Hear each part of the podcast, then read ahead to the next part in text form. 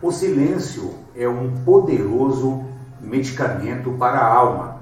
E através do silêncio, nós temos como encontrar, muitas vezes dentro de nós, as respostas que tanto nós procuramos fora. Essa importante conexão, é, vale dizer que ela é fundamental para uma vida equilibrada. Afinal de contas, muitos dos problemas que nós experimentamos nessa vida certamente vem do barulho mental que nós nos deixamos envolver. Porém, a grande questão é que, em meio a um mundo extremamente barulhento, raríssimas são as pessoas que enxergam no silêncio um remédio ou um mecanismo de revitalizar a sua energia anímica, revitalizar o seu vigor físico, as suas capacidades mentais. A agitação interna cada vez maior, que vem sem dúvida tomando conta das pessoas, tem nascido de um estado de ansiedade exagerado que perturba, na maioria das vezes, a psique humana. E isso faz com que o indivíduo passe a se sentir insatisfeito com o que tem e, dessa forma, ele procura buscar algo, né?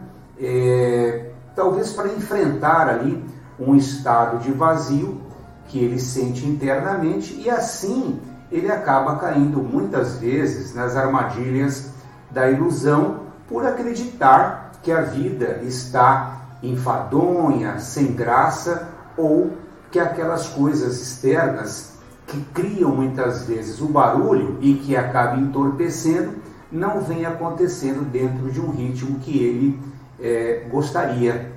O consumo sem necessidade, muitas vezes, nasce é, desse tipo de sentimento, pois muitas pessoas, quando se encontram tristes, melancólicas ou mesmo angustiadas, elas acabam saindo e indo às compras, né? E as coisas muitas vezes acabam acontecendo por impulso, como uma forma de disfarçar esse tipo de sentimento. Algumas pessoas dizem que isso dá até um prazer é, imenso e que, em alguns casos, né, isso se torna até incontrolável. No entanto, nós sabemos que esse tipo de prazer ele é momentâneo, ele é extremamente fugaz. Aprender a cultivar o silêncio, é, principalmente diante de tantos conflitos que nós estamos vivenciando num mundo tão conturbado, de fato não é uma tarefa fácil. Né? E no mundo nós sabemos que vamos encontrar aí aflições. E para vencermos essas nossas batalhas internas e outras que encontramos aí pelo caminho das adversidades, nós precisamos, sem dúvida nenhuma, de bom ânimo, pois nem tudo está sob o nosso controle. Então existem pessoas que tem um perfil mais controlador. E quando as coisas não saem como elas imaginaram, aí bate um certo desespero. Talvez né, o maior desafio para essas pessoas, sem dúvida nenhuma, é aprender a deixar as coisas fluírem naturalmente para que elas tenham aí como focar no autoconhecimento numa tentativa talvez de diminuir esse estado de agitação. E aí, desapegar é um treinamento, né? Que passa a ser difícil. E esse exercício é um exercício de todos os dias. E aí é onde vem a importância do cultivo do silêncio, para que a gente consiga perceber o que, que está acontecendo dentro de nós e como nós estamos tratando com as situações externas que nos convidam ao desequilíbrio.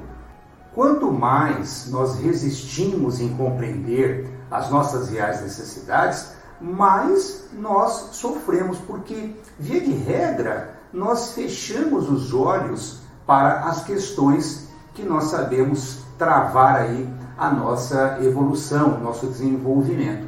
E o orgulho que nós alimentamos na alma é, sem dúvida, o maior obstáculo para aceitarmos essa realidade. E por esse motivo, nós vamos passando pela vida imaginando ter algum poder no sentido de continuar sendo protagonistas das coisas que de fato não estão sob o nosso comando. Com esse estado de perturbação, como é que nós vamos conseguir manter algum tipo de serenidade? Isso é praticamente impossível. Em muitas ocasiões, nós projetamos um pseudo-poder buscando fazer com que as pessoas pensem que nós temos alguma capacidade para resolver algum tipo de problema. Porém, muitos desses problemas, eles não dizem efetivamente respeito né, à nossa própria pessoa. E aí, o que, que acontece? Nós vamos aproximando pessoas convenientes e até mesmo algumas pessoas aproveitadoras. E essas, por sua vez, elas acabam se acomodando numa certa zona de conforto, né? É, dando a impressão para nós que elas estão ali dentro de um processo de submissão. E aí é que mora o perigo.